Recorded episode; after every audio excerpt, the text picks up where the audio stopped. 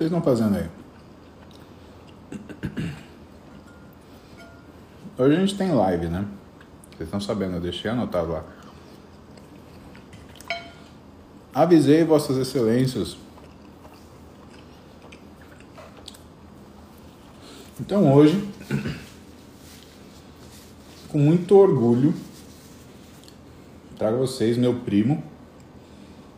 Não, mas antes disso, né, Tamires? O que você estava fazendo aí? Você tá vendo eu comer? Ah, lógico, você quer? Você tá servida? Até te mostro aqui se quer. Hoje, pós-treino é arroz branco e carne de panela. Hum. Hum.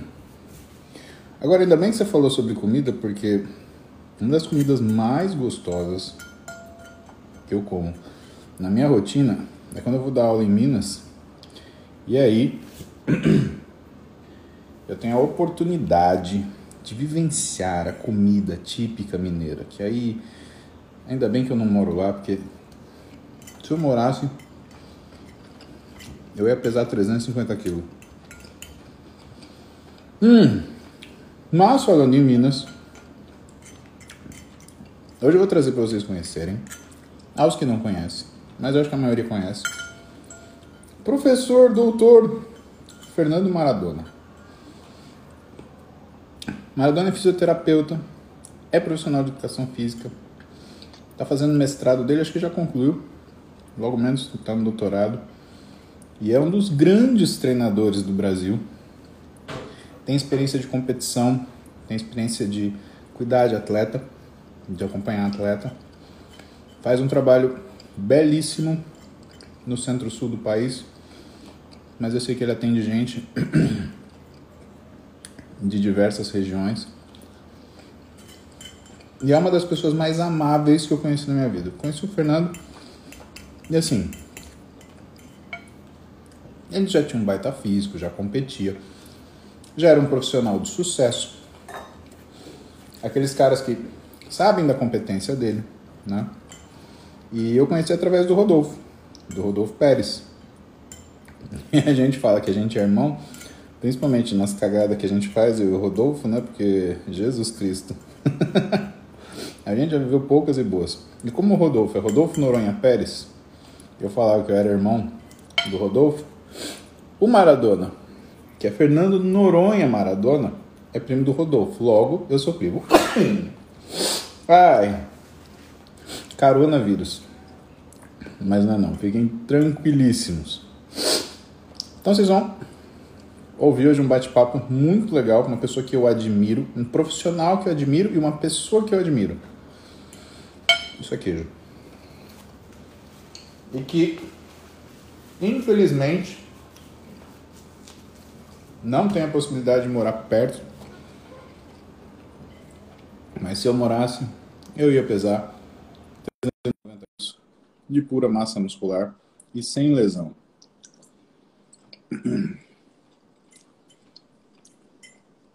Professor Fernando. Boa noite, primão. E aí, primo, como você tá? Ah, graças a Deus. Como é que estão as coisas?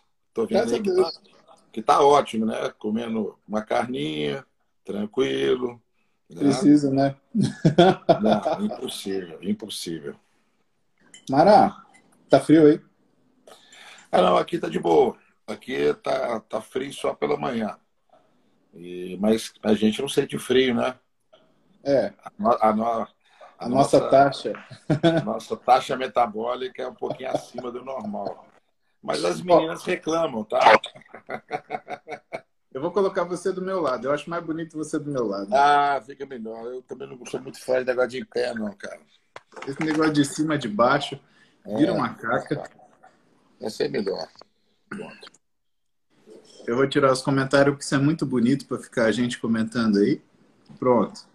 Olha que legal. Muito mais legal assim. Oh, pronto. Aqui. Muito bom. Ah, que bom falar com você aqui, do meu lado. E Fernandinho. eu fico Um beijo que você. A, a dificuldade de a gente encontrar né, é muito grande, né? E às vezes Ah, a gente se encontra. A gente se encontra em curso, em aula, em evento. É, é o que dá, né? É. E às vezes, assim, tá faltando aqui a sua vinda aqui, treinar aqui com a gente. Então, toda vez que você for vir em Belo Horizonte, me avisa antes. Nem que eu for abrir a academia às 5 horas da manhã, 3 horas da manhã. Né? O treino Mas de é um- não tem problema nenhum. Viu? Esse é um prazer imenso. Escuta, já que você está falando da academia, etc., como é que ficou de área de competição para você, o, rot- o calendário de competição para você? Eu estava me preparando para voltar aos palcos esse ano. Eu fiquei parado em 2019. Aconteceu algumas coisas que, que me destruturaram, né? É, questão assim, estava reorganizando minha academia. Eu também acabei saindo da Atlética, então foi foi uma, foi uma transição muito foi complicada. Tipo assim, ele cria uma expectativa, Abrupta, né? né? É, Uhum. isso. Então, acabou eu, ter, eu tive que ficar 2019 capitalizando.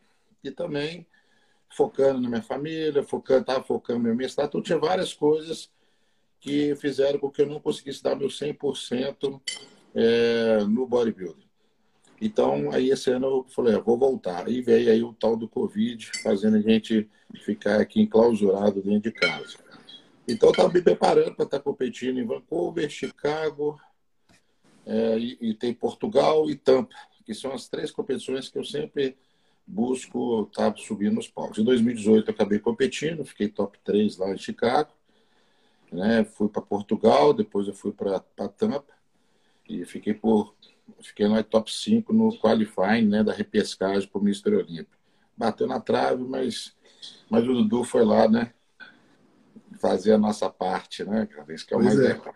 O Brasil está cada vez mais despontando dentro do, desse esporte. Eu vejo que tem aí o Vitor Lima, tem o Fabrício Moreira, tem o Alex dos Anjos, tá vindo aí uma safra, tem um pessoal mais, mais velho, mas uma safra boa aí, representando a gente no Mister Olímpio. Mas eu acho ainda que ninguém vai bater né, o, o recorde do, do Dudu, né, cara? Porque aquele ano É. que ele ficou top 2, aqui dali, eu tava lá no dia, no, no, no Mister Olímpia, eu fiquei Eu lá chateado, porque não era do Flex. Isso, isso é, é, é fato. Você sabe né? que depois, depois a gente se encontrou, né? E o Flex é uma pessoa muito legal, né? Eu tive a oportunidade de conhecer ele, conversar com ele. E o Flex falou, ele falou, cara, eu não sei o que aconteceu, para mim era teu. Então, se te serve, né, a minha opinião, meus parabéns, você ganhou. O Flex é foda, é um, é um puta cara, né, meu? E aquele ano ele tinha machucado, ele tinha vários é, contratempos, né? Teve a filhinha dele, então, assim, Uhum. quem, quem, quem passa, né, por relacionamento, tá tendo filho do primeiro ao segundo ano, é uma situação que, que, que é delicada, então isso pode ser um sabotador da preparação do atleta, mas não justifica, né? O cara preparou, o cara é profissional, o cara vai subir no seu melhor. Mas tem coisas que a gente não consegue controlar, né? E, e contornar dentro de uma preparação. Tem situações, às vezes, que cai de paraquedas e tem que rebolar. E às vezes a gente compete, a gente sabe que nem sempre a gente ganha com o melhor físico, e isso acontece, e às vezes tem que estar com o melhor físico e não ganha. E isso aconteceu É. com o Dudu. né? Esse é fato. Ô, primo, eu queria te perguntar umas coisas com a tua visão de, de profissional, porque é legal que você tem dupla formação, né? E Certo. eu acho que o pessoal tem bastante curiosidade, o pessoal que, que me segue aqui, porque todo mundo fica falando. Então, quando tem treino meu com o Horse, por exemplo, ah, porque ele vai fazer o Paulo Musi treinar que nem um cavalo, ou então, ah, porque o Paulo Musi vai fazer o Horse treinar direito. E assim, a galera não entende. Eu acho que a, a, a visão pictórica do que está acontecendo, né? Ela às vezes ela passa subentendida e o pessoal não tem essa noção. Você, com dupla formação de treinador e de fisioterapeuta, você cuida tanto da preparação quanto da lesão, né? Perfeito. E Concordo. quando ela acontece. Eu queria que você pontuasse para mim. Dá para existir performance a nível de competição, tá? Vamos falar a nível de competição. Consigo desenvolver um físico ah, trabalhando só com movimento seguro, isso é, não ousar em nenhum momento com sobrecargas, não fazer um movimento um pouquinho mais, talvez não tão estético. Comenta pra gente esse daqui, por favor, meu. Bom, é, assim, eu sou bem suspeito, né? Porque eu vim da fisioterapia. Ponto. E eu, por vir da fisioterapia, a gente vai enxergar o que a gente é o que é instruído. O fisioterapeuta, ele, ele preocupa não com o resultado, mas como você faz para chegar no resultado. E o fisioterapeuta, ele cuida, ele trata, né? ele reorganiza, né? ele, ele evita as disfunções que podem ser um foco de uma possível lesão. Então, ele está preocupado não com os títulos, mas a longevidade do atleta. Isso que foi ministrado muito em relação à minha primeira formação. A educação física, ela tem o outro lado. É ganhar. É. Você vai no crossfit, é a tarefa. Você vai no funcional, é o movimento. Você vai na musculação, é carga, é volume, é repetições. Mas a fisioterapia, ela tem o seu ponto que fez eu enxergar algo que muitos dos atletas hoje estão conseguindo enxergar. Né? Você vê que tem Kai Green, já tá com, ele já pega, tem essa, essa visão. Ben Patruski também tem essa visão. Você tem o. que mais? Você tem lá o Charles Glass, que treina vários atletas, né? Tem o Dexter Jackson, que também tem essa pegada. Então, são atletas que sabem como é, como é importante o controle do movimento, é, ele se preocupar com, é, se resguardar com as possíveis lesões. Não adianta eu chegar a fazer meia tonelada pô, no, pô, num deadlift pô, e, uhum. e no ano que vem eu parar as minhas competições. Não, eu quero fazer títulos. Não é um treino que faz um campeão, mas é, a, é o somatório dos, tre dos, do, dos treinos que vai fazer a mudança do meu físico. Eu sei que hoje a gente começa a estudar, né, e a gente começa aumentar nossa capacidade de compreensão de o que, que é hipertrofia. E antes eu só tinha uma visão: peso, peso, peso, peso. Eu não tinha outra opção. Então era só peso. Eu achava que quanto mais eu botava peso no supino, maior eu ficava. E a gente sabe que o bodybuilder não é a carga, é o que a carga faz no nosso físico. Então, sempre, o tempo todo, você vai tentar mudar posicionamento, angulação, para que você sinta o músculo e chega no final você vai ter aquela sensação de missão cumprida, aquele inchaço, né? aquela sensação que você treinou, que só sabe quem treina.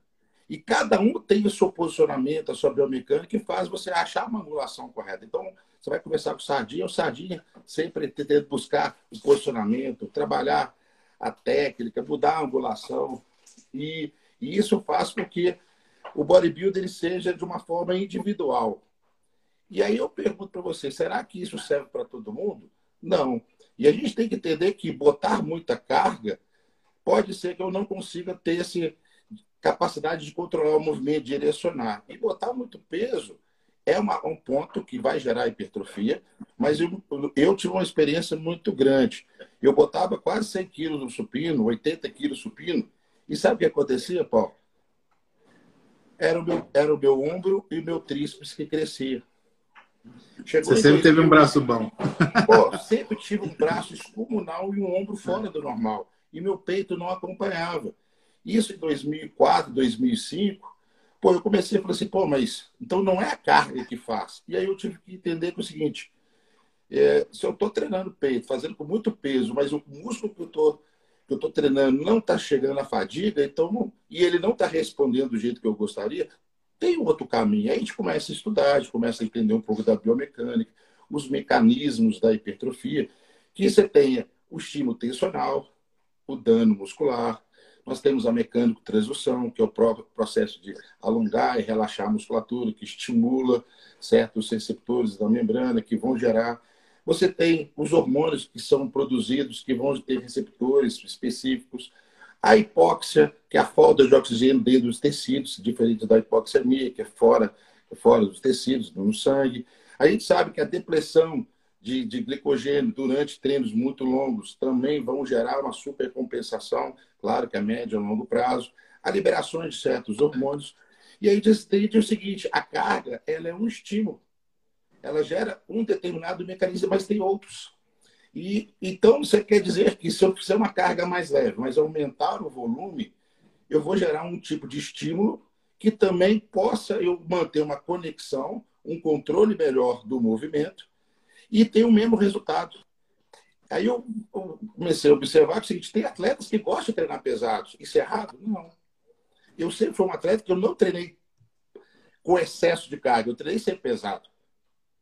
Eu fazia abdução de ombro com 38 quilos de cada lado. Puta que pariu. fazia desenvolvimento né, é, com, uhum. no Smith, 60, 70. Eu ah. sempre treinei pesado, mas, é, mas, não com excesso de carga. Eu Entendi. sempre tentava sentir a musculatura. Eu sempre tentava tentar o controle. E quanto mais pesado eu trabalhava, menos controle e direcionamento da força de uma forma seletiva, pontual e localizada, eu tinha menos, eu, eu gerava dentro do meu treino. É isso que eu queria que você comentasse também. Você acha que o excesso de carga ele faz com que você perca um pouco da consciência corporal? Na verdade, é o seguinte: é, quanto mais peso, mais unidades motoras são recrutadas. Isso chama-se princípio do recrutamento ordenado.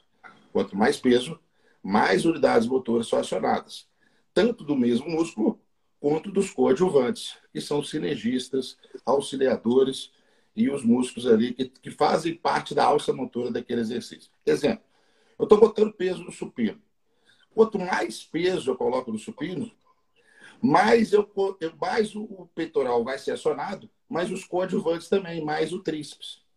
E aí, tem um artigo muito interessante, ele falando sobre isso. De 20% a 60% da carga máxima, se eu focar no peito, eu consigo gerar uma, uma conexão mente-músculo, fazendo com que o estímulo eletromiográfico do peitoral ele vai se sobrepor em relação ao tríceps e ao ombro.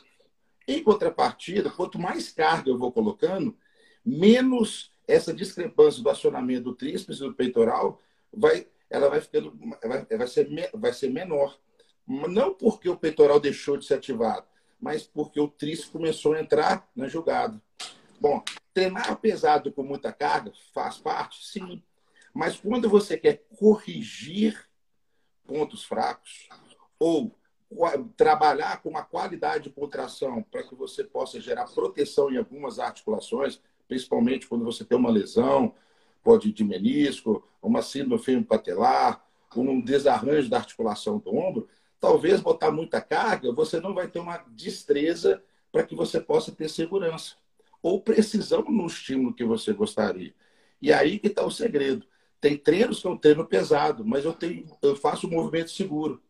Se eu, eu não tenho segurança, eu vou treinar um pouco mais leve para que eu possa ter competência no controle do motor, controle do movimento, e eu poder. E aí, só que o seguinte: menos carga, menos estímulo. Mas aí eu compenso com volume.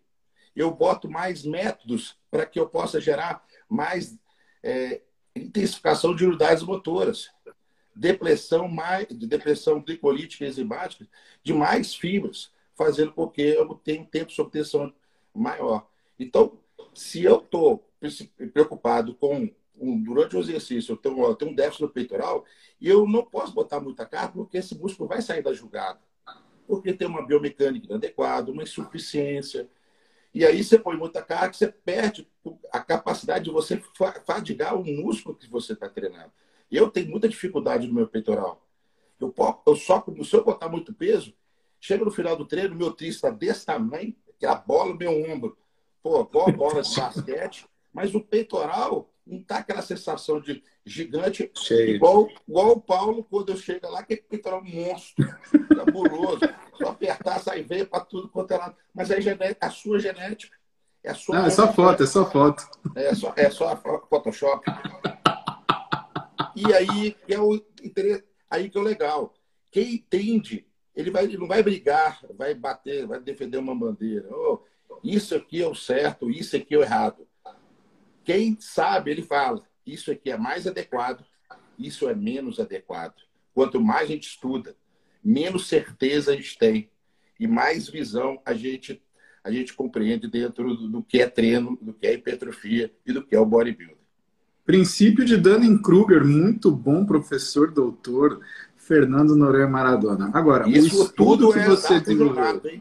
Isso tá? é o seguinte, isso tudo é porque é o seguinte, a, palavra, a, Bíblia fala, andar com o sábio será sábio. Verdade. Andar com tolos será afligido pela sua tolice.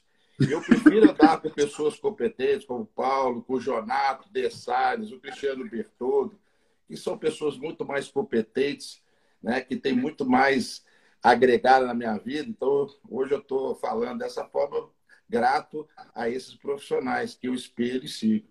E aí está o segredo, né? Bom, então deixa eu te perguntar uma outra coisa que eu tenho curiosidade, porque você citou uma coisa que eu queria que eu queria que você comentasse também, que foi o aprendizado que você teve em sala. Então a gente entende que é super importante uh, o conhecimento, né?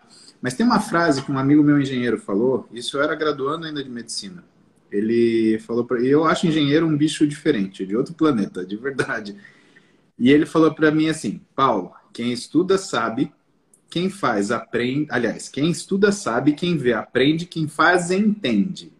E de certa forma, uh, eu acredito que você é uma dessas pessoas diferenciadas, Fernando, que você teve que desenvolver aquilo que foi não só a sua metodologia de treinamento, mas de compreender o estímulo muscular. Portanto, eu acredito que para você chegar numa sala de peso era mais do que executar uma rotina, era pensar ativamente sobre tudo que você estava executando. Então, não dava para você ficar distraído com uma música, não dava para você ficar trocando ideia com amigos, você tinha que estar tá ali presente é, cognitivamente o tempo inteiro. E eu acho que isso também é uma coisa muito cansativa, né? Eu que ah, tenho modestos, né?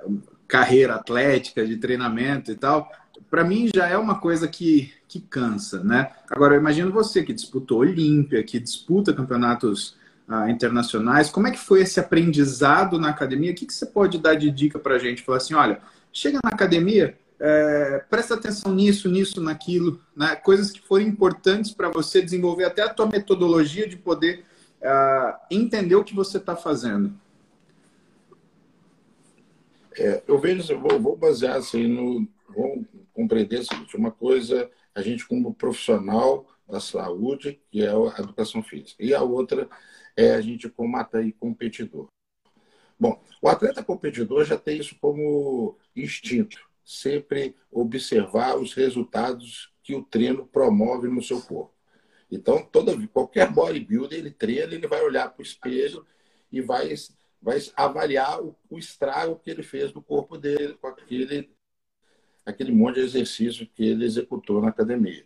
Então, esse é, é, então o bodybuilder é totalmente ele é empírico, ele dá o estímulo e vai, e vai observar o feedback do corpo dele. O educador físico, ele vai, ele não vivenciou aquela prática, mas ele vai, pelos estudos dele, vai colocar no, no em, em treinamento. Então, hoje os, os, professores, eles treinam, mas eles não estão preocupados com a resposta. Eles não estão preocupados com o que, o que um supino faz no peitoral. Quando eu fui treinar, uma, um profissional que, um treinador que me, pô, que, que fez eu, pô, me, me fez eu abrir, enxergar um pouco mais a visão, foi o treinador do Vitor Martins, que é o Vitor Munhoz. Tá me ouvindo, Paulo? Munhoz. Sim, sim, sim. O Vitor Munhoz. Então, ele me ajudou em 2012, quando eu fui para o Mister Olímpia e fiquei em nono lugar. A categoria subiu de 212, 202 para 212 libras, de 90 quilos para 96 quilos, mais ou menos. Então, ele sempre ele, ele, ele era uma, uma pessoa muito não tinha nada de teoria, era muito prático. Então ele falou assim, Fernando, vamos começar seu treino de dorsal. E gente que é acadêmico, a gente vai ter, ah, então peraí.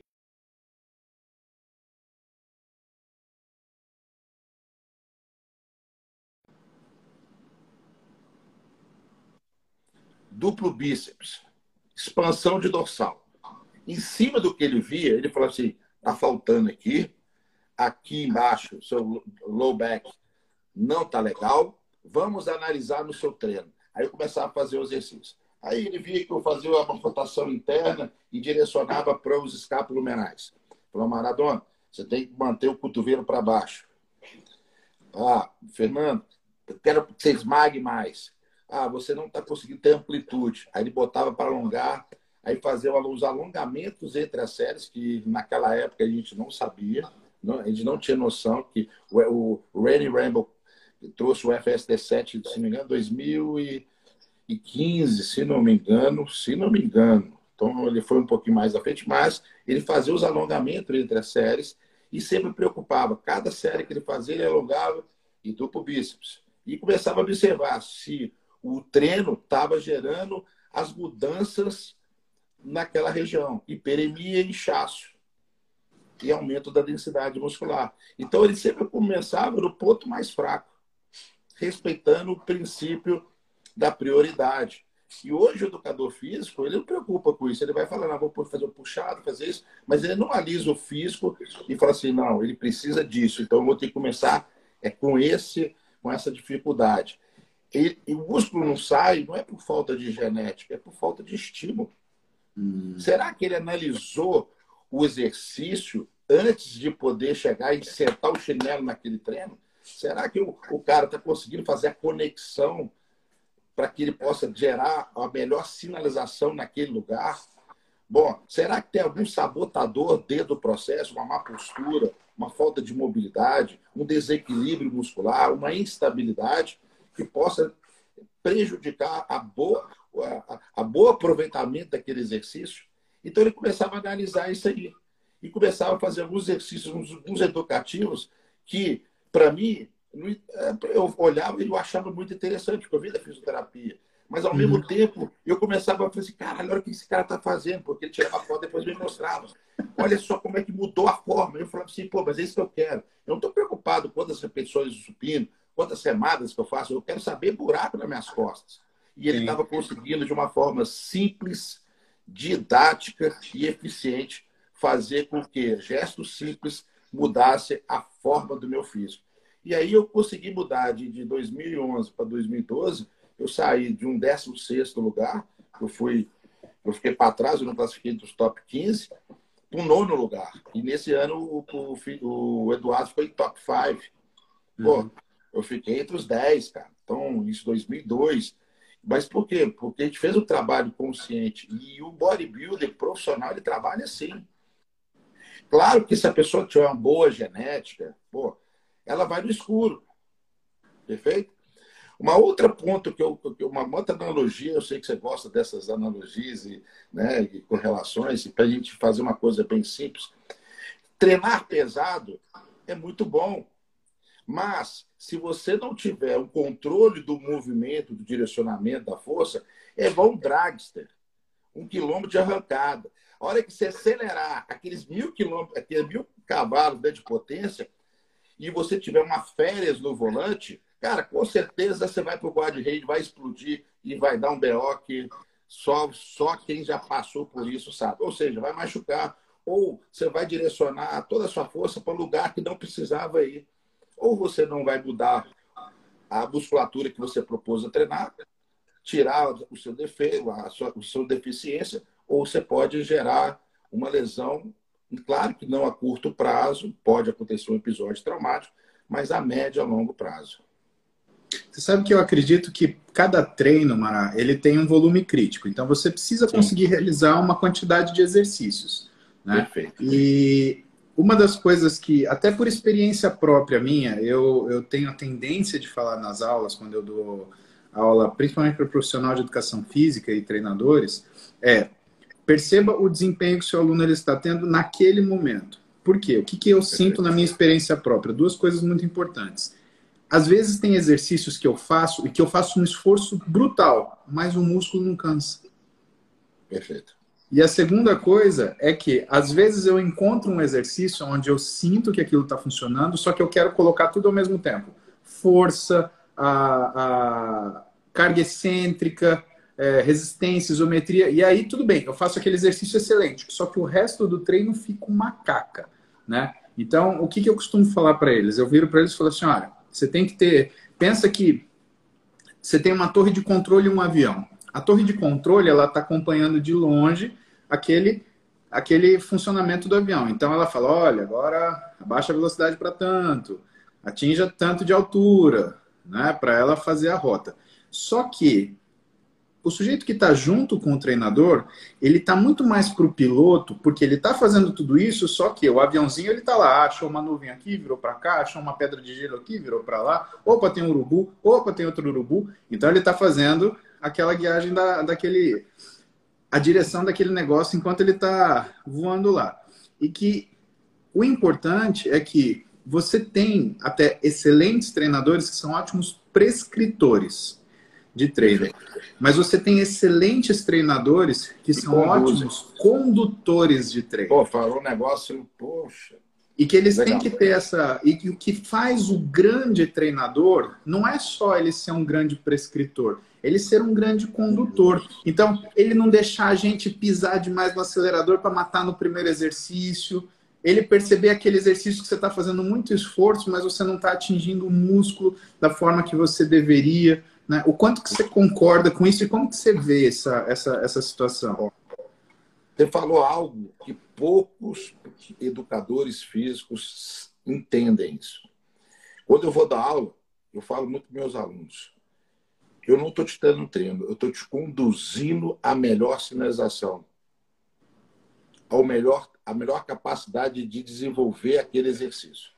Então, quantas repetições, Mara? Relaxa, vai fazendo. Eu te falo até onde você pode ir naquele treino. Talvez o sistema cardiorrespiratório está falhando só que o músculo não falhou. Eu vou ter que simplesmente, oh, parar, porque esse exercício eu, eu não consegui trabalhar todas as variáveis para que o músculo-alvo seja trabalhado. Talvez aquele exercício falta um pouco de condicionamento, porque envolve vários músculos e isso gera um estresse sistêmico muito grande. E aí eu vou trabalhando e vou vendo que, às vezes, do banco extensor, porque é um exercício monoarticulado, ele consegue ativar a musculatura, sentir uma boa qualidade, promover uma boa qualidade da contração muscular, e ali eu consigo desenvolver é, uma fadiga muito mais eficiente. Talvez se eu fizer ele antes e a hora que eu botar no agachamento que ele sente, eu preciso com a menor carga, consequentemente, sistemicamente, ele vai ficar mais confortável, mas no final do treino, por eu ter feito uma, uma pré-fadiga na musculatura, eu alcancei, eu fiz com que ele conseguisse uma boa sinalização. E como é que você sabe qual é a boa sinalização? Primeiro passo, o relato subjetivo de esforço era imprescindível. Você sabe, né, Paulo? Você sabe quando aquele exercício pegou bem. Você claro. sabe quando aquele exercício você fez força. Você fez força, mas você não sentiu. Eu, fa... eu vou, vou treinar, vem eu, Baiano. Baiano é meu parceiro de treino. É um menino que veio do interior da Bahia. Botei debaixo das minhas asas aqui. Hoje eu estou com, com um fiotinho. E a gente. e a nossa missão é ajudar as pessoas, né? Então a gente pega sempre algumas pessoas e sempre está ajudando elas a crescer. Então, nós vamos treinar junto. E é legal. Por quê? Porque quando a gente vai para o leg press, eu sinto muito minha perna. Eu sinto muito, consigo botar muito peso e o baiano fica para trás. Ele não consegue me acompanhar. Em contrapartida, a hora que ele vai para o agachamento, o filho, o baiano, o cara vira um animal, bro. O cara põe 100 quilos de cada lado, desce até lá embaixo, e, e a perna do cara fica um monstro. E eu, quando eu agacho, eu só sinto bunda, eu só sinto glúten. Eu, meu irmão, não, não, não, não quero isso. Aí eu, aí eu tenho que trabalhar um pouquinho mais leve, melhorar a conexão, tentar fazer um pouco, tentar jogar para os extensores do, do, do, do, joelho, porque senão só a bunda cresce. É. Eu só sinto desenvolver glúteo. Pô, o agachamento é um bom exercício para quadríceps? Sim mas eu sinto mais no, no leg. E ele não sente no leg. Olha como é que mudou. Então, talvez eu, do agachamento, se eu botar muito peso, eu não tenho uma boa qualidade de conexão, de contração, de sinalização. Aí o que, que eu faço? Deixo ele por último. Deixo ele trabalhar no último exercício do meu treino, porque aí eu já estou cansado, põe uma carga menor e eu trabalho, e eu deixo a, a, os exercícios mais pesados naquele exercício que eu tenho maior domínio, maior competência. E aí que você falou. E arrebentar nesse para que os outros sejam apenas um estímulo a mais, para que você possa fazer um volume grande que faz parte do jogo, né? Mas eu acredito muito nisso. Na prática, eu vivo isso demais, cara. Você está falando uma coisa que de uma forma fácil de entender, eu nunca tinha pensado assim. E, esse, e, é, e isso aí tem fundamento, viu? E me fala uma coisa, na tua escolha do dia a dia, às vezes você sente falta de, por exemplo, ter um treinador para você não precisar pensar aquele dia, aquele dia que você está cansado, que você. Ó, é muito fácil você treinar uma pessoa, prescrever um treinamento para um determinado atleta. Mas quando a gente vai fazer para a gente, eu não sei o que acontece. Ou a gente cria uma cobrança muito grande, ou fica vários pensamentos, é várias informação que acaba fazendo com que você não. O negócio não saia do papel. E, e eu, quando eu vou fazer meus treinos, eu vou fazer, eu vou intuitivamente eu vou fazer o que eu gosto. Mas nem sempre o que eu gosto é o que eu preciso. E ter alguém para te puxar é aquele, aquela hora que vai te confrontar a você dar um pouquinho a mais é, do, do, do, seu assim, do seu limite, né? Porque a gente sempre gosta de trabalhar na sua limitação. E às vezes você, sua, no seu momento que você ultrapassou a sua limitação, é a hora que você cresce. É a hora que você está chegando na última ali. Vamos lá, estou com você. É a hora de desafiar. Pô, o campeonato está vindo aí.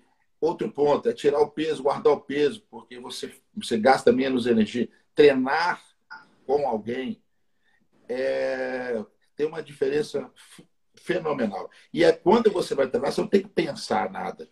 Né? Eu, eu tive um treinador que era o Bicudo, que eu vim treinar aqui com ele, eu saí de Belo Horizonte ele lá para Lagoa Santa.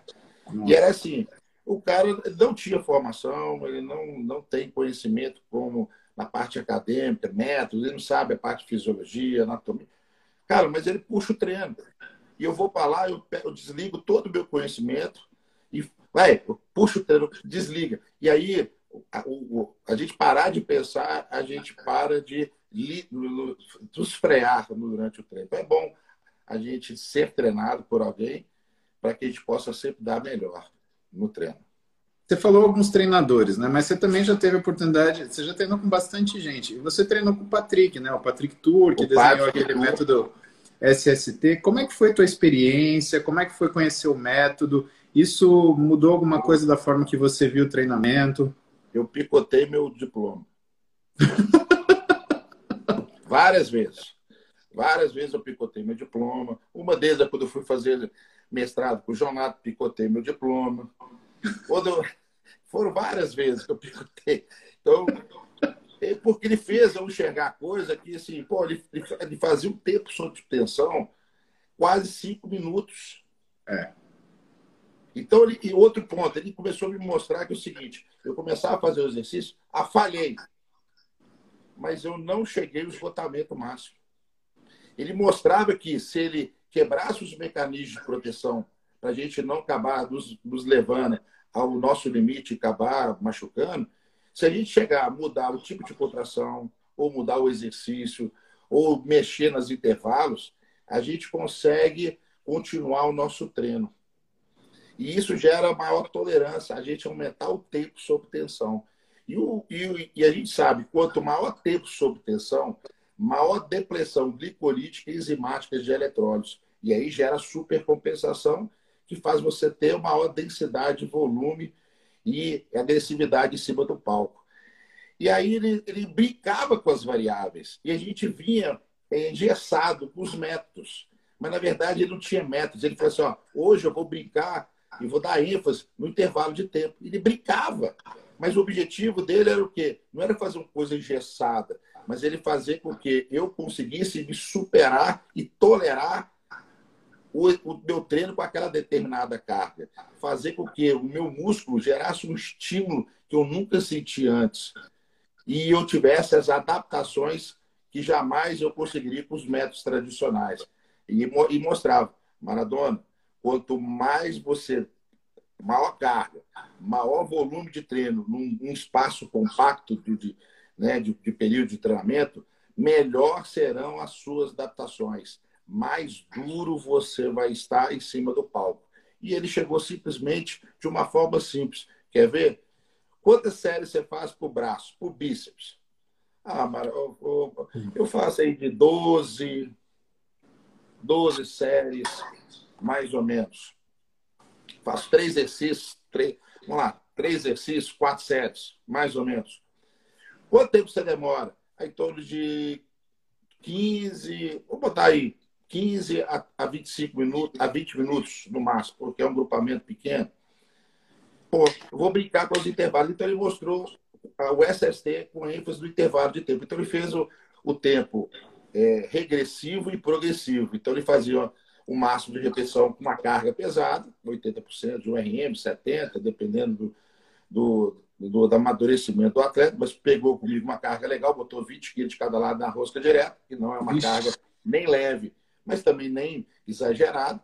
E aí, beleza, você faria quatro séries de 10 do Faria Maratona? Sim, depois você ia para a rosca Scott. Ele falou assim: olha só que interessante, 20, 20 minutos. Nós vamos fazer um treino de 5 minutos, com a mesma tonelagem, com a mesmo, com o mesmo. O que é tonelagem? Carga e volume.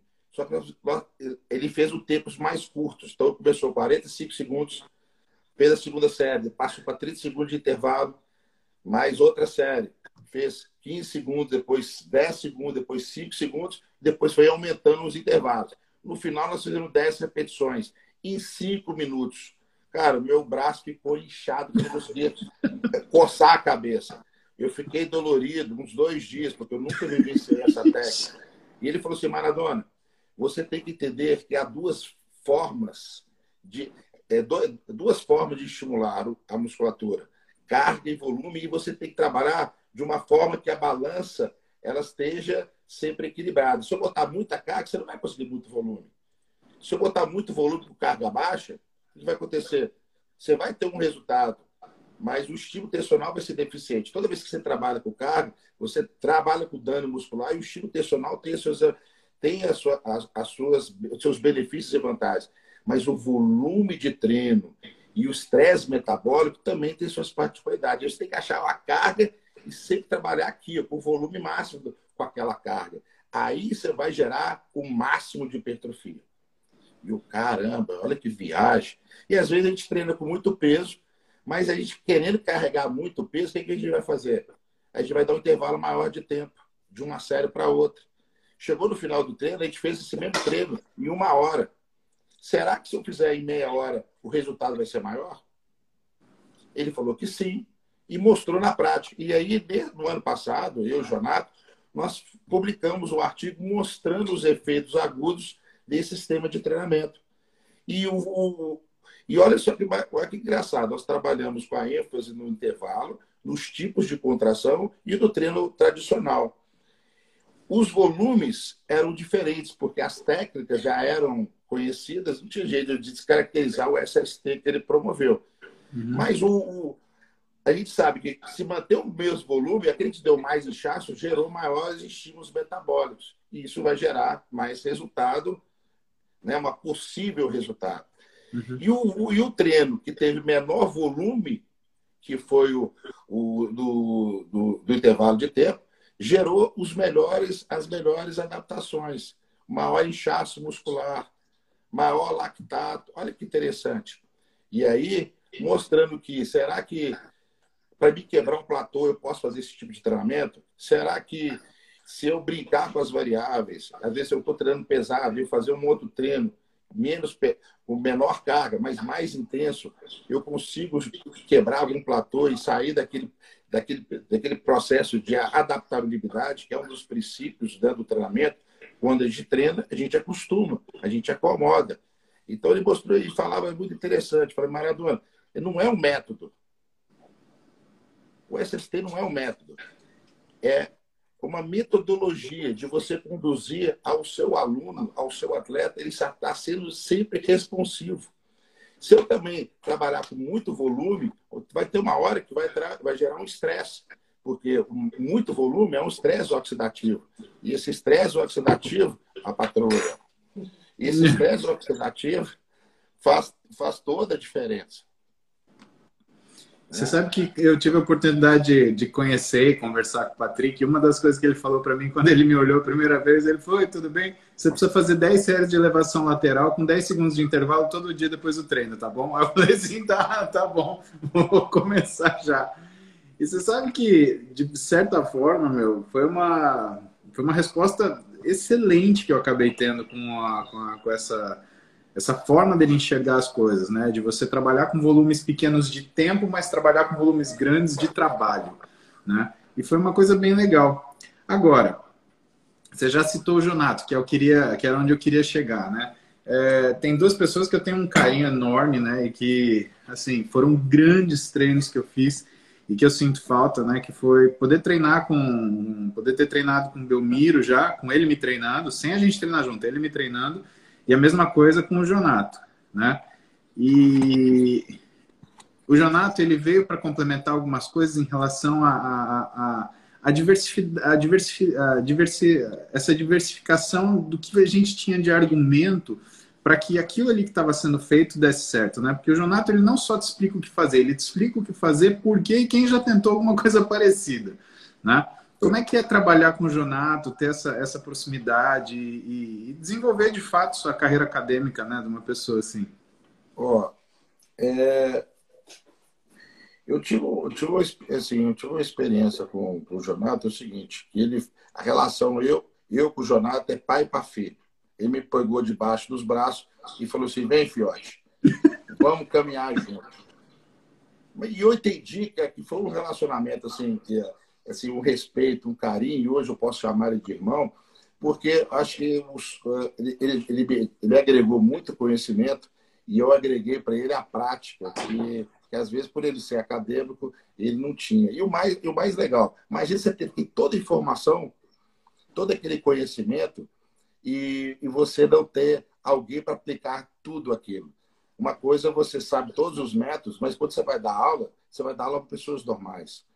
Imagina você tem, é, faz a engenharia mecânica, entende tudo de automobilismo, mas nunca andou numa Ferrari. É.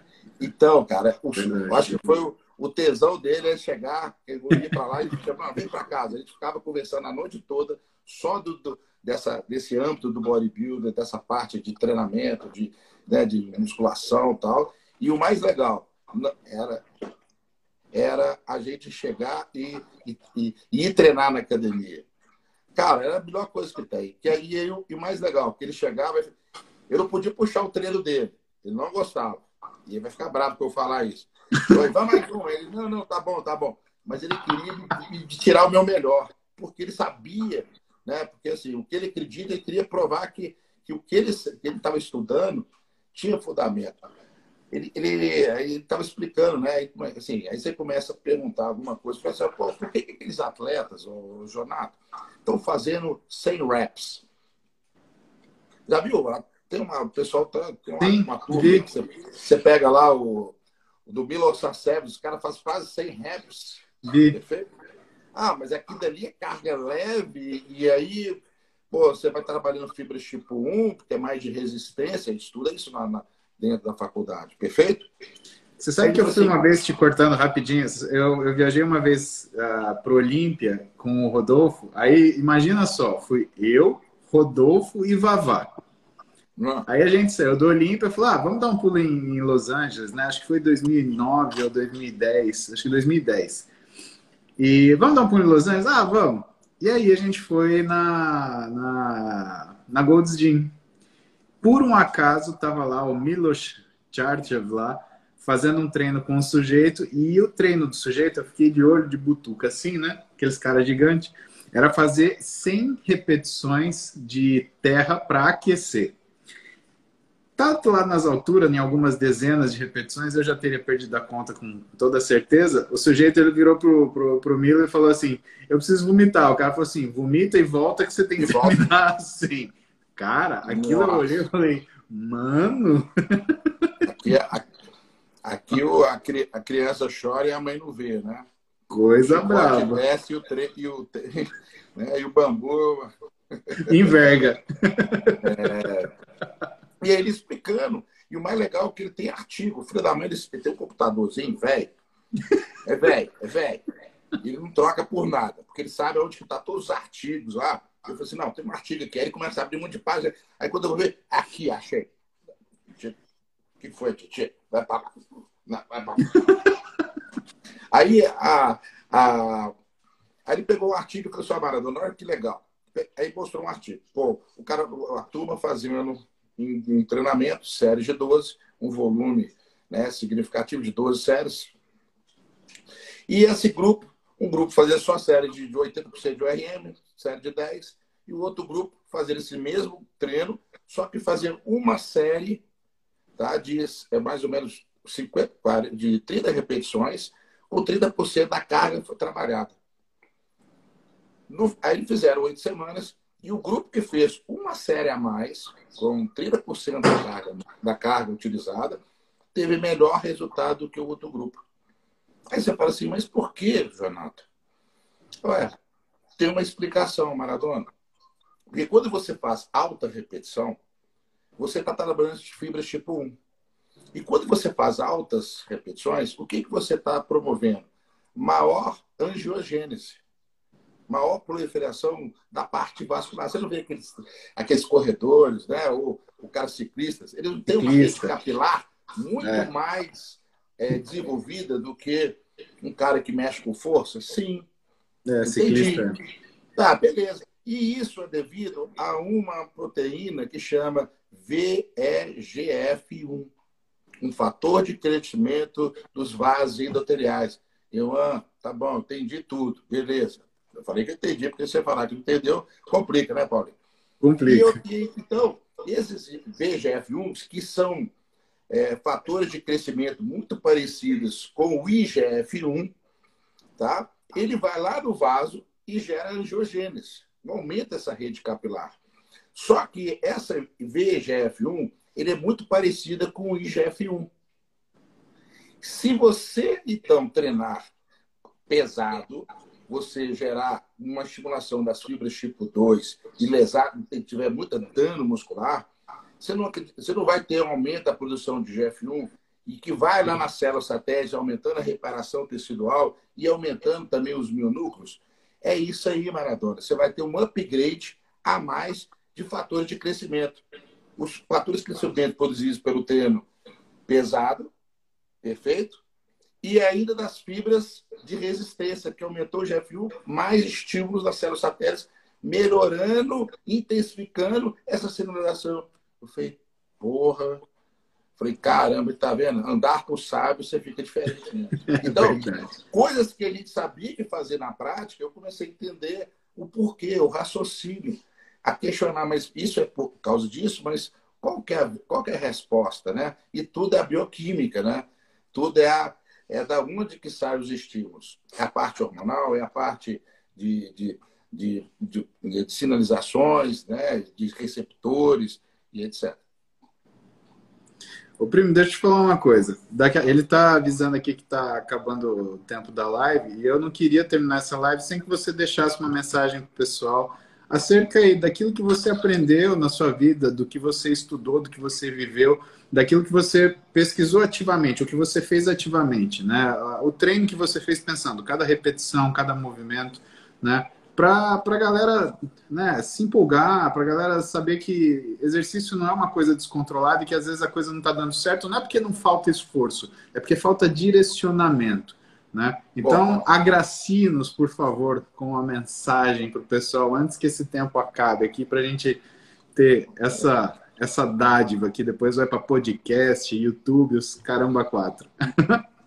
Excelente. Bom, então eu falo o seguinte: antes de você construir o prédio, tem que trabalhar os alicerces. O que é importante, carga ou controle do movimento?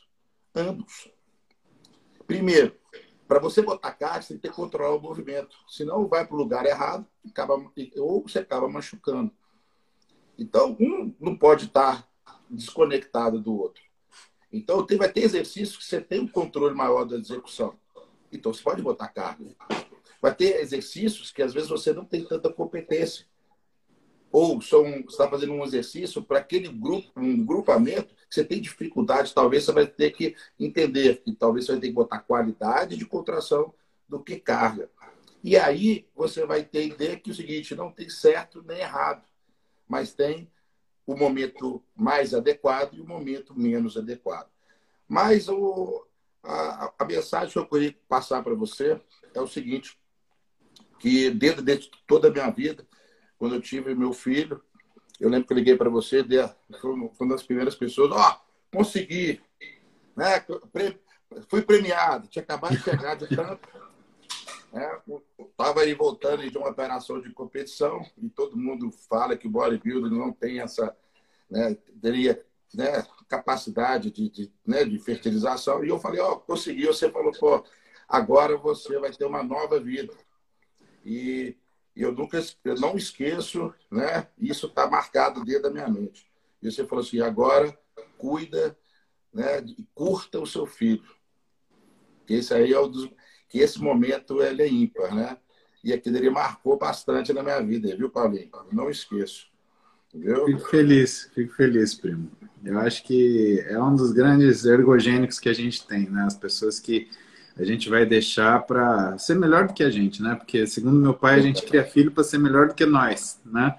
Então, tudo que a gente pode fazer, às vezes ainda parece pouco, e aí o tempo que a gente tem parece pouco também. Por isso que é bom a gente aproveitar demais. Primo, e quero hoje, te agradecer. Hoje, Fala. Fala, hoje eu te entendo, porque quando eu chego em casa, o bichinho chega assim, papai, Hulk esmaga, é, não tem preço, grandão, não tem preço. É muito engraçado. Então, não assim, tem. aí eu te entendi. Porque você falou que você estava na época de, de né, você estava fazendo residência, e às vezes, pelo excesso de trabalho, a gente deixa as maravilhas da nossa vida passar é. desapercebidas. Então, o maior ensinamento que eu tive com o Paulo não foi na medicina, não foi dentro do treinamento do bodybuilding, mas foi uma lição de vida como pai. Né? Para mim, uma honra. Viu? Obrigado pela tua companhia hoje à noite. Obrigado por responder todas as suas curiosidades. Eu tenho mais papo para conversar com você, pelo menos mais umas 20 Não, horas. Mas... Vamos, vai ter um momento que nós vamos treinar junto. Pode ficar tranquilo. Bom, bom. Sem preocupar com técnica, só jogar peso pro alto, grito, dar os gritos, mas com educação, sem criar polêmica e, e, sem criar uma situação de matar as velhinhas que estiver perto da gente, não é isso? Verdade, verdade. Mara, beijão no coração. Obrigado, primo. Galera, agradeço, primão. Sigam o professor doutor Fernando Maradona, um cara é sensacional, um dos melhores brasileiros que eu já conheci, eu tanto como profissional como pessoa. Mara, muito, muito obrigado, obrigado de novo. Amizade, pelo carinho, viu? Deus te abençoe muito mais, viu? Amém, primo. Até mais. Valeu. Tchau, tchau. tchau. Bom, meus caros, então vocês tiveram aí a honra de conhecer, os que já conhecem de ouvir falar, professor Fernando Maradona. Um grande atleta do Brasil, um grande treinador, grande fisioterapeuta. Hoje está fazendo a carreira acadêmica dele e está distribuindo para gente esse conhecimento, porque é o que eu falo para vocês: fisiculturismo é uma coisa que tem a ver com compartilhar. Né? As coisas que eu acho bonito no esporte, que me seduzem, não são necessariamente aquilo que você vê, é aquilo que você não vê e constrói o físico que você enxerga. Talvez os físicos eles chamem muita atenção se você está chegando agora no esporte. Mas quando você tem um tempo de, de afinidade com esse esporte, você percebe que, na verdade, o físico ele é um resultado. E é esse resultado, né, ele, por mais que ele seja impressionante, ele não é comparável ao que é o componente que faz com que esse resultado aconteça. Você precisa de muita atenção, você precisa de muita, muito conhecimento, você precisa de muita humildade, você precisa de muito desafio, você precisa de muita coragem e você não tem espaço para ter uma coisa chamada autocomiseração. Sabe o que é autocomiseração? É você ficar arrumando desculpa para você não fazer as coisas que você deveria e que com certeza o levariam aonde você gostaria de estar. O mérito mora na aquela pessoa que é capaz de identificar, desligar esses reflexos e seguir em frente. Então, obrigado pela companhia. Hoje foi um jantar maravilhoso tendo vocês aí, um bate-papo com o Maradona. E a gente se vê. Amanhã tem live de novo. Tchauzinho. Hora de ajeitar.